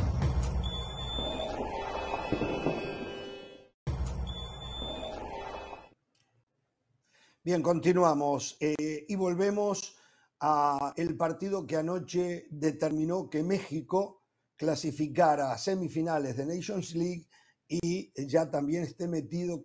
¿Cuánta tranquilidad debe haber traído a Conmebol y a CONCACAF que México va a jugar Copa América? eh? Sin duda. Eh, de todas maneras tenía la posibilidad igual de llegar porque hubiese sido un repechaje con Trinidad y Tobago. Y les hago esta pregunta, ¿ahora va Honduras contra Trinidad y Tobago? Honduras, Sí, no. sí. Honduras, ah, sí, sí, Honduras, Trinidad y Tobago. No, Costa, Costa Rica. Hondu- Cos- sí, sí, Honduras, Costa Rica. Con Costa Rica. Honduras, Costa Rica. Honduras, Costa Rica va entonces en ese repechaje Ah. para llegar. Uno de Canadá, los dos se va a quedar. Trinidad, sí, Sí, correcto. sí, sí, sí, sí. Bueno, bueno, bueno, bueno, bueno. Bueno. Ah, este, sí, bueno, que, que no- nos dicen desde la producción que es parte de la molestia que hay, ¿no? Que ahora solamente van centroamericanos, se eliminan entre ellos. Se eliminan entre ellos, exactamente. Bueno, a ver, em, yo más o menos ya fui adelantando lo que creía del partido. Me parece que Honduras em, no tuvo muchas ganas de salir a buscar, reitero, si no el gol, si no el triunfo, por lo menos el gol. Un gol se la hubiese puesto muy complicada a México. Pero Honduras fue a sufrir el partido. El desafío era aguantar el partido y el 2 a 0 a favor que traía desde Tegucigalpa. Pero el único que quiso, el único protagonista fue México, jugando muy mal al fútbol, con defecciones individuales y en lo colectivo absolutamente no tiene nada en lo colectivo. ¿Qué está pasando? No vi el trabajo de Jimmy Lozano. Va a tener que replantearse Jimmy cómo tiene su proceso, porque México, tal vez presionado por el resultado adverso, tal vez eh, por jugar frente a 80 mil personas en su estadio y sabiendo que no había mañana, le generó una ansiedad. Lo cierto es que yo vi jugadores que intentaban por sí solos solucionar los problemas. No había juego de equipo, no había triangulaciones, no habían combinaciones, no habían eh, corridas a los espacios. El, el primer tiempo ya eh, era enfermizo ver tanto pelotazo para Antuna. Y Antuna una, dos, tres, cuatro veces terminando decisiones equivocadas al final, o no llegando porque la pelota se iba larga, lo que me lleva a pensar muchas veces que aquellos jugadores que hoy no están en el fútbol mexicano se han desacostumbrado a la velocidad que tiene el balón en la altura de Ciudad de México. ¿no? Eh, muy poco lo de México se lo llevó por delante en base a, a lo que muchas veces se reclama, esfuerzo físico, entrega, eh, pero me reitero. O sea, para ti México jugó mal. Para ti México jugó sí, mal. Claro, claro, claro. ¿Cómo, México tiene ¿cómo que generas a Honduras, no de la manera que le ganó y en la agonía que le ganó. Generas, claro que, ¿Cómo no generas mal, 20 tiros con dirección al arco jugando mal? Porque el rival, porque el rival no quería nada, solo aguantaba, no le salía. No, no, no, está bien, pero se aguantó. el rival quiso aguantar. el rival quiso aguantar, pero no aguantó. Recibió no, 20 claro, al final tiros no aguantó. al arco. O sea, le ganó México por cansancio, no jugó México, mal no ayer. A México le faltó puntería. México no jugó mal ayer. No, México no, dio un mal cuenta? partido ayer. Los México dio un buen tiempo, partido el ayer. Primer tiempo, el primer no, tiempo es que, es que a ver, si México, si México jugando mal genera 20 disparos a puerta, ¿eh? 36 Sí, claro. disparos totales, Cuando tienes un 20 rival que no disparos te a puerta, jugar, la el día que juegue tuya. bien, el día que juegue A ver, bien, a ver, no, no, no sé entonces qué partido va a ser. Los goles que no pudo concretar Quiñones, que Por ya se eso. le empezaron a dar vuelta algunos en la tribuna. Jorge, fueron una cosa es no tener- de pero. Jorge, cosa, una Mauricio, cosa es no tener el primer puntería, tiempo de México. Otra cosa es No, no, no, A ver, no, no, Mauricio. Vamos a hablar los tres al mismo tiempo, no tres- se va a escuchar nada. Yo nada más 30 remato esto y ya dejo a Caro. Déjame decir algo rápido y te dejo Caro. ¿Cómo? Sí, sí, sí. A ver, una cosa es no tener puntería, otra cosa es jugar mal. México ayer no tuvo no, no. puntería, pero no jugó No, mal. Uh, qué mala lectura. Yo creo, yo creo, yo, te- yo, yo amparo tu, tu, tu descripción del partido. Me parece que eso fue México en el segundo tiempo. En el primer tiempo me parece que le faltó profundidad. Es decir, sí genera muchísimo y ya merecía el gol en el segundo tiempo, pero el primer tiempo no. De hecho, los últimos minutos de México eran muy malos. Lo salva ese golazo de tiro libre de Chávez, que yo a Chávez no lo saco nunca de la alineación.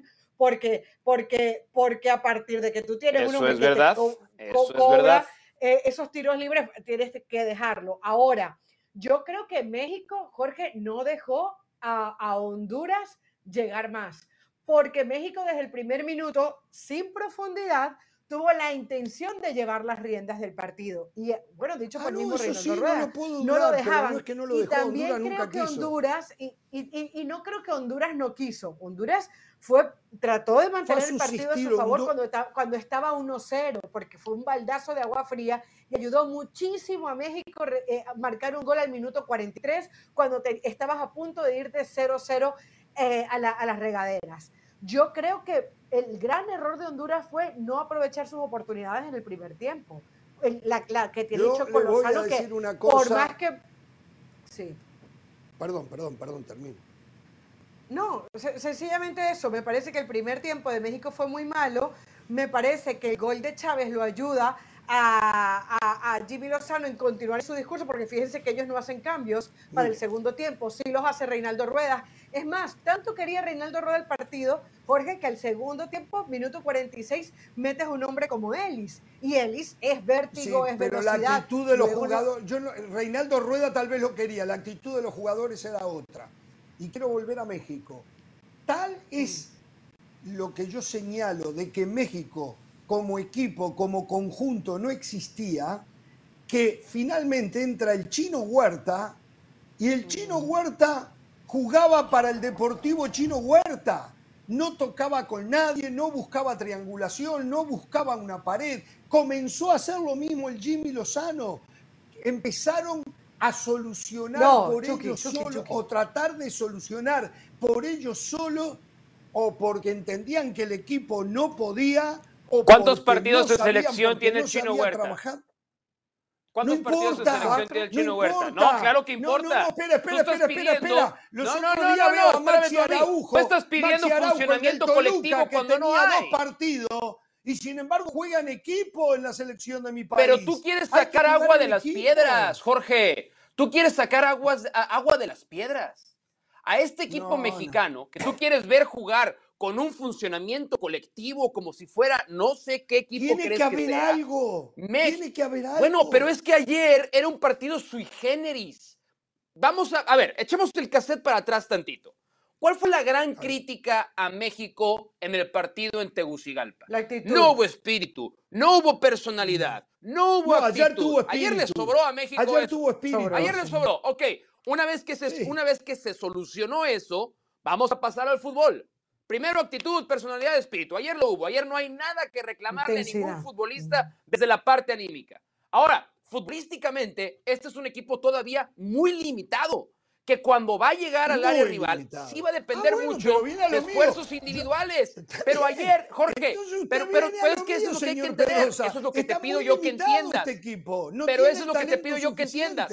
Que dentro, que dentro de sus limitaciones, México ayer jugó bien. Dentro de lo poco que colectivamente ofre- puede ofrecer, el equipo estuvo en el área rival y por obra del Espíritu Santo no había resuelto el partido antes porque no tiene puntería, porque No. Santi Jiménez en la selección no es el mismo de Feyenoord, porque Henry Martín en todo su gran trabajo de desgaste no encontró el arco, porque Julián No Quiñones una, se puso no nervioso jugando con la camiseta de la selección. Se puso eh, nervioso pero- pero diferenciemos con la algo, de muchacho, Diferenciemos algo, Mauricio. muchacho, Una cosa es que México haya sido mucho mejor que Honduras y otra cosa es que México esté jugando bien.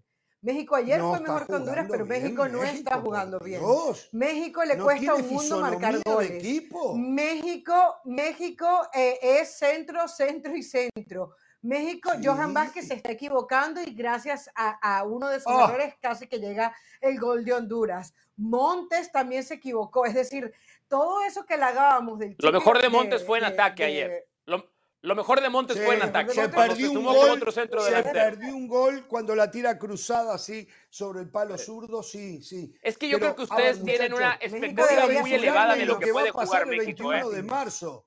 Si no aparece un mejor equipo, porque van a jugar en campo neutral, lógicamente México va a ser eh, local eh, jugando en Dallas contra Panamá. Yo les voy a decir una cosa, Panamá como equipo dobla o triplica a México. Sí, No las Sí, individualidades, sí, sí, pero como equipo. Pero- pero no de hoy, ¿eh? de Pero no de hoy. Pero tiene más trabajo. Chapó, no, claro, claro. Pero, Cristi- pero es que Christensen también tiene más ¿eh? trabajo que Lozano y eso es el otro discurso que la gente no se puede equivocar. A Claro. Lozano hay que dejarlo todavía, porque entonces ahora Bueno, no ¿qué- es qué- que, Loza- que Lozano ese, no hace jugar bien a este equipo, no es que necesitas entrenar y Lozano todo el tiempo ha tenido una baldosa encima, una baldosa encima, o sea, A ver, ¿qué tema tiene que ese que, usted plantea? Y no quiero irme a la eliminatoria sudamericana, pero no sé si es que Bielsa es super- eh, extraterrestre, pero Bielsa tiene 12 prácticas con Uruguay. Y usted ve hoy a Uruguay y es Sí, pero ve la calidad la de los jugadores que de mejor Uruguay. juega como equipo, sí, es verdad. Pero, y la pero experiencia de usted Bielsa. la, la idea, la toma, no importa la calidad de los jugadores, por lo menos los movimientos, eh, de qué manera se mueven, cómo van a buscar la pelota, cómo No, pero cómo es injusto tu comparación. Entonces, es, eh, no, no, No, es- y no, vayamos a. Uruguay, eh, queda- quedemos con. México, Honduras. Eh, bueno, pero es verdad que se precisa tanto. Yo mismo he dicho lo que acaba de decir Carolina, y después veo este tipo de cosas y digo, no, pero ¿es verdad? ¿O es también la capacidad del técnico que pueda Pero tener ¿cuántos Bielsas para- hay en el mundo? Ese es el problema, ¿no? No, eso es ¿Cuántos verdad. Bielsas eh, más allá de que A- acá a- se A ver, Jorge, me, Jorge. me dicen que ha ganado Bielsa, ¿no? Entonces. Jorge, tú traes a. Bielsa, porque acu- acuérdate que Bielsa estuvo en el radar también de la selección mexicana de fútbol. Sí. Acuérdate que Ahora, acuérdate no hubiese que llegado Jesús- nunca. Con lo que dice el Jesús Tuca, Martínez no tuvo hubiese, una jugado- no hubiese llegado nunca Bielsa. puede Pura ser, mentira pues, bueno, eso. Hay Sabían una que. Bielsa no iba a aceptar que le impusieran jugadores y el Tuca dice que en la selección te imponen jugadores. Bueno, dijo que le habían impuesto a Guillermo Ochoa y luego todos nos dimos Y cuenta bueno, que Guillermo sea, ya Ochoa no está, estuvo es en más su que selección. suficiente. Biel- No, Bielsa no, se no, da pero no estuvo. se va. El Tuca, el Tuca dio a entender que le habían impuesto a Guillermo Ochoa y cuando fuimos a repasar la convocatoria, Guillermo Ochoa no estuvo convocado. Pero bueno, es otra historia. Eh, la gran diferencia es que esto pasa por la materia prima. Yo, y viendo el partido en Tegucigalpa y viendo el partido de ayer, para mí esa fue una de las conclusiones más alarmantes de toda. Esto no es, esto no es Jimmy Lozano, no es Marcelo Bielsa, no, No, es hasta el Tata Martino a lo mejor, no es hasta el Tata, es que la verdad, o sea, Edson sí es poético que el gol lo haya hecho Edson Álvarez, pues porque probablemente es el mejor jugador mexicano que hay hoy en día, Sin incluso duda. mejor que Santiago. Jiménez. Santiago Jiménez hace un Sí, montón de goles en una liga donde se hacen un montón de goles. La verdad, entonces, Sí. yo, yo esa, es, esa es la parte que también, a ver, hay cosas en las que se equivoca Lozano para mí, indiscutiblemente. Tú hablabas de que el Chino Huerta juega para el Chino Huerta FC. Es peor el Chucky Ayer, Lozano. ayer, El ayer, ayer. el individualismo del Chucky Lozano es peor todavía. Peor. Sí, sí, es el Chucky Lozano, sé, en vez de jugar norte-sur, juega este-oeste. Toma la pelota pegada en, en una banda y acaba en la otra porque no la suelta. Entonces, mientras eso no cambie, el director técnico a lo mejor te puede ajustar un par de cosas, pero la materia prima hoy no está ahí.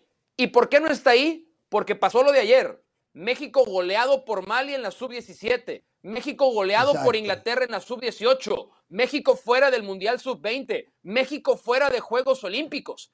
Ahí es donde hay que poner el énfasis, no nada más en poner una cachetada al Jimmy Lozano o a la gente. o a- a- Ah, no, pero hubiese sido la, La solución. ¿eh? Si prima. anoche México no clasificaba, hoy el Jimmy ya no era el técnico, ¿eh? Probablemente. Hoy el Jimmy ya no era el técnico. Probablemente. Seguro, claro, Probablemente. porque eso es así. Mm. Pero el tema lo otro- es que y- y- no era el técnico, perdón, no era el técnico por el resultado, no por el nivel de juego. Y eso está mal. Eso está mal, porque si usted juega bien como equipo, a la larga el resultado llega. Pero el resultado de anoche fue un resultado casual, puntual.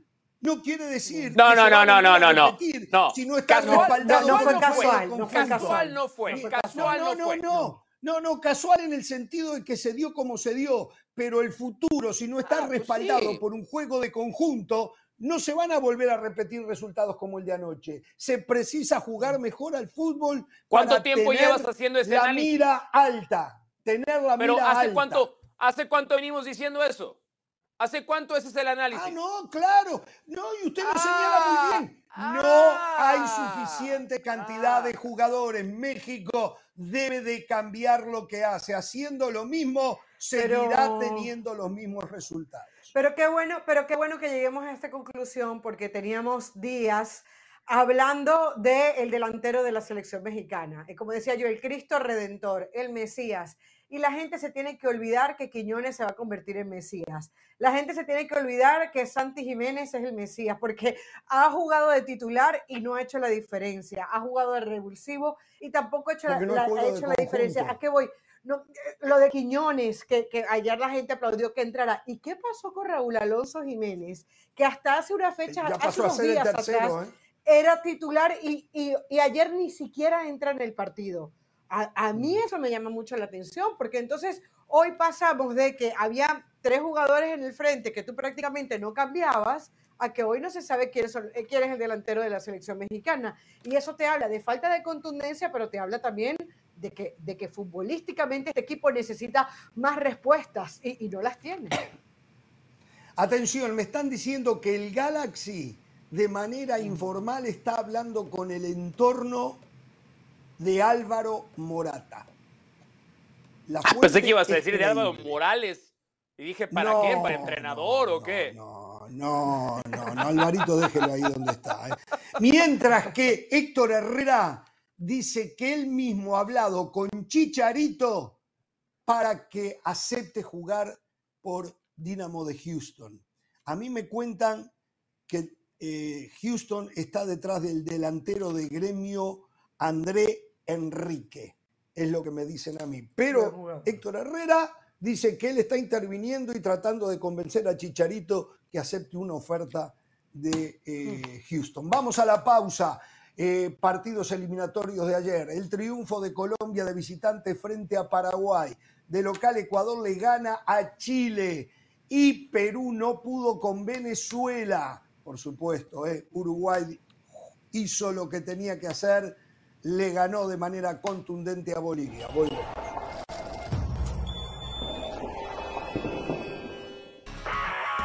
Hola, soy Sebastián Martínez Christensen y esto es Sport Center ahora. Empezamos hablando del baloncesto de la NBA, dado que Los Ángeles Lakers vencieron de manera categórica a Utah Jazz por 131 a 99 y terminaron de manera invicta la fase de grupos del In-Season Tournament asegurando su clasificación a la etapa eliminatoria. LeBron James se convirtió en el primer jugador de la historia en superar los 39.000 puntos. Anthony Davis anotó 26 tantos, bajó 16 rebotes y los Lakers jugando cada vez mejor prometen ser protagonistas en la conferencia del oeste. Hablamos ahora del fútbol americano de la NFL porque la intención del fiscal de los New York Jets, Aaron Rodgers, es volver a practicar dentro de dos semanas, apenas tres meses después de haberse sometido a una cirugía para reparar el tendón de Aquiles izquierdo, una recuperación que no tiene precedentes. La intención de Rodgers siempre fue, en sus palabras, regresar en algún momento en diciembre. La pregunta es si los New York Jets van a ser competitivos, porque si no están en la pelea, ¿para qué arriesgar el físico? Sobre todo teniendo en cuenta que Rodgers está apenas a días de cumplir 40 años de edad. Ojalá que Rodgers desafíe la lógica y pueda regresar esta misma temporada. Finalizamos hablando de fútbol porque el Inter Miami niega que haya un acuerdo para el amistoso entre el Inter Miami y el Al Nasser, el equipo de Lionel Messi y el equipo de Cristiano Ronaldo. Los organizadores del evento en Arabia Saudita los llamaban de las Dance y aseguraban que todo estaba cerrado. El Inter Miami dice que todavía faltan detalles. Sigue la intención del conjunto del sur de la Florida en transformar al Inter Miami en una marca global y veremos si este acuerdo se termina cerrando o no. Sport Center todos los días, 1 de la mañana, horario del este, 10 de la mañana, horario del Pacífico, por la pantalla de ESPN Deportes. Esto ha sido Sport Center ahora.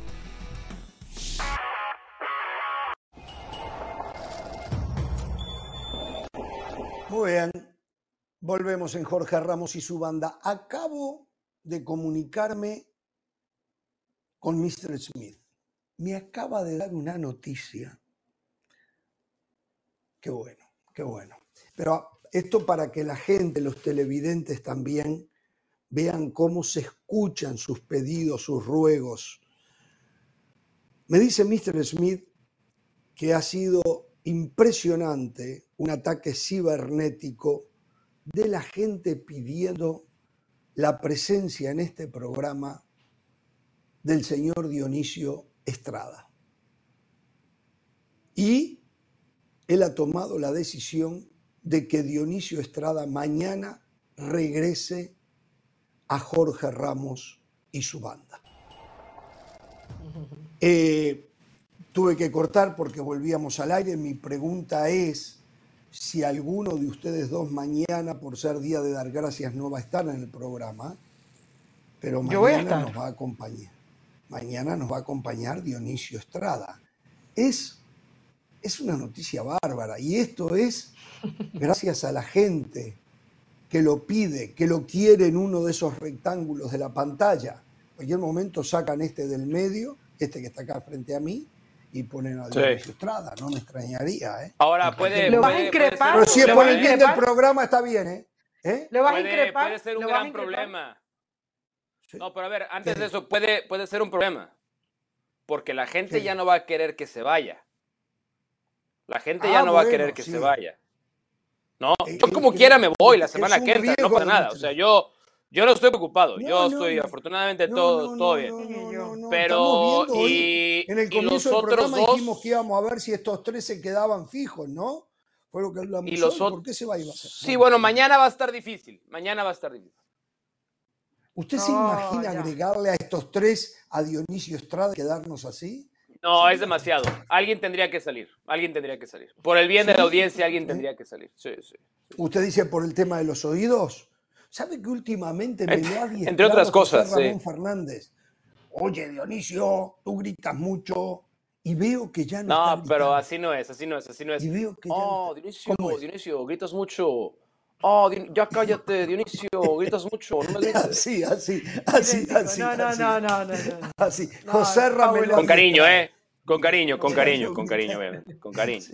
No, te preguntaba, bueno, Jorge, si le ibas a increpar por preguntarle al Tuca Ferretti si agarraría la selección mexicana. Bueno, eh, yo le había enseñado, a mí me quedó la sensación que él está en lo que hizo y mañana lo vamos a hablar. Si él estuvo actuando allí, generó un problema para todo México, Dionisio Estrada, con esa pregunta al Tuca Ferretti. Eh, ahora, lo que me quedó alguna duda si él en una copia directa de Hernán Pereira, está actuando como agente del Tuca Ferretti para devolver a la No. selección mexicana. Mañana se lo voy a preguntar. No. Mañana se lo voy a preguntar. Se- a ver, señora, cuénteme. A ver, Sí. Colombia de penal, pero vale, le ganó 1 a Sí, 0 a claro, Paraguay. siempre vale. Lo que yo escuché, partido malo, malo lo de Paraguay, bastante Malísimo. pobre lo de Colombia. Perú, Venezuela. Escuché, Mm. partido malo, Perú no da más, por eso ya cesaron a Reynoso, aunque no, todavía no hay arreglo económico. Y Venezuela, con poco, se llevó un empate que lo tiene clasificando directamente al Mundial. Eso es lo que yo escuché. No vi nada, Sí. escucho. Le, le hago un resumen rapidito cuando vemos las imágenes del gol de, de Santos Borré. Un penalti totalmente válido por, por una mano eh, de, un defensor paraguayo. Ahí esa es de las pocas que tuvo Paraguay. Eh, Paraguay apareció un par de minutos en el primer tiempo, pero el partido fue todo de Colombia. La gran crítica para la selección colombiana es que se comió goles de todos los colores. Ahí está la de James Rodríguez, una pelota en el palo, y como esa hubo varias. Eh, Jorge, ahí vamos a ver otro avance de la selección Colombia, ya esto es en el segundo tiempo. Mire cómo, creo que fue Luis Díaz el que se termina llevando así, Luis Díaz es el que se termina comiendo esa otra oportunidad de gol, es decir, Colombia dominó el partido de principio a fin, en parte porque Paraguay se lo permitió. Ya luego esta, la mejor de Paraguay al minuto 85, en donde le han podido empatar a Colombia. Colombia desde esto tuvo cantidad de oportunidades que no están en el resumen y por poco Colombia le terminan empatando un juego que no, que no eh, eh, merecía eh, que le empataran. O sea, aquí el reclamo para Colombia es que no puedes dominar, dominar el partido, tener grandes opciones y que no le salga el resultado. Al final se termina llevando la victoria que le da la tranquilidad, pero Colombia tiene que empezar a concretar, si no, los mismos problemas de la eliminatoria pasada. Y en el partido de Venezuela, Jorge, le costó mucho en el primer tiempo a Venezuela, Perú fue mejor, de hecho fue el mejor equipo que ha presentado Reynoso en estas eliminatorias, eh, pero no le alcanzó, no fue suficiente, gana, marca ese gol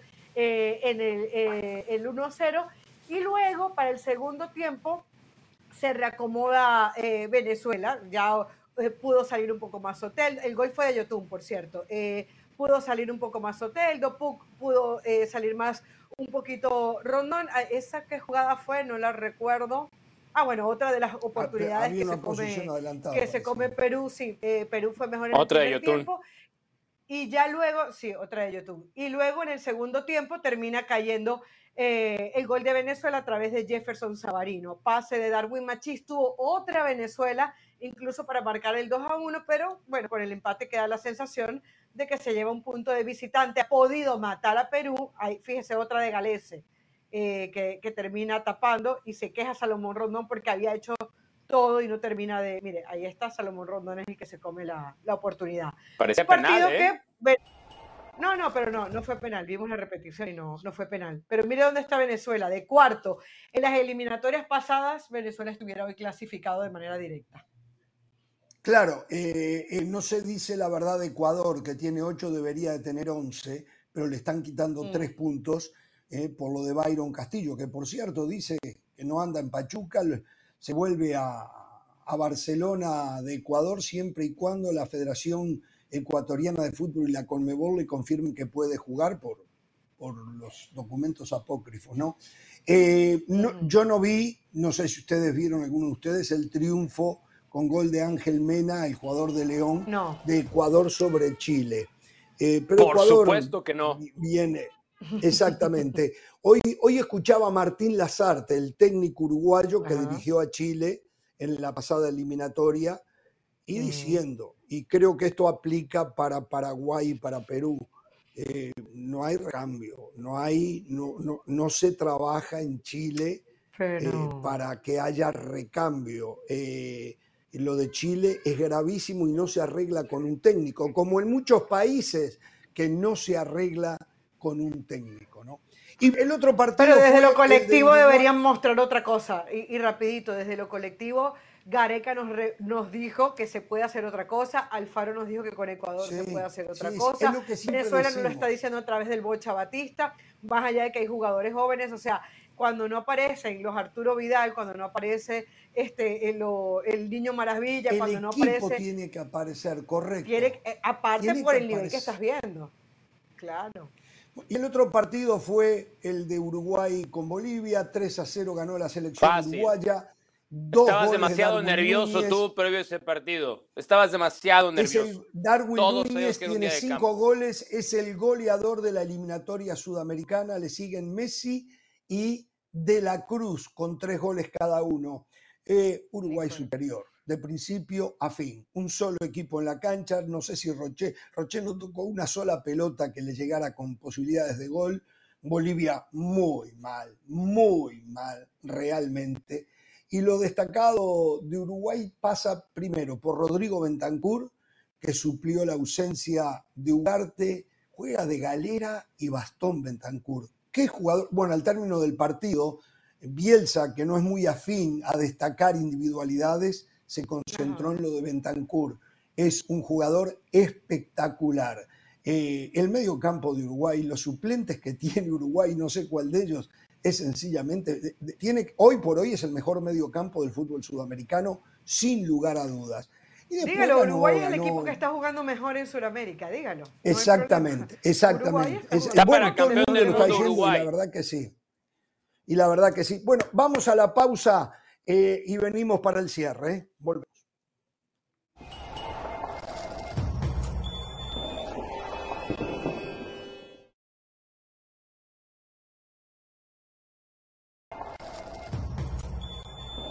Señores, eh, la producción me acaba de confirmar que en marzo, para estos partidos de semifinal de Nations League entre Panamá, México y Estados Unidos, Jamaica, el señor Mauricio Pedrosa, Hernán Pereira y José del Valle van a Dallas. Eh, allí es donde se va a disputar ese, eh, esa doble No jornada el próximo vez. 24. el Y seguramente ni la me última. imagino, usted tiene experiencia. Siempre está pidiendo ir a Dallas, siempre está pidiendo. Bueno, a ver, eh, la sorpresa ayer fue Jamaica, le ganó 3 a 2 a mm, la selección de Canadá y con ese 3 a 2 Jamaica se termina metiendo al cuadrangular este y atención, jugando de visitante en Canadá. Canadá empieza a sufrir ¿Y con el uno menos? técnico. Y con, uno uno, menos. menos, sí, casi, casi hacia el final del partido, pero sí terminó jugando con 10 hombres, ¿no? Terminó jugando con 10 hombres. Cuando, bueno, cuando un equipo eh, no va a marcar ni que te den 12 minutos, ¿no? O sea, también ese mérito para, Eso para. México. Eh, eh, México eh, lo es- intentó hasta que, hasta que se terminó el partido. Canadá no lo Eso es intentó cierto. y el partido se terminó. Eso es cierto, eso es cierto.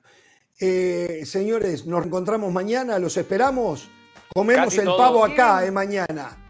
Gracias. Hasta mañana. No tengan temor de ser felices. Buenas tardes.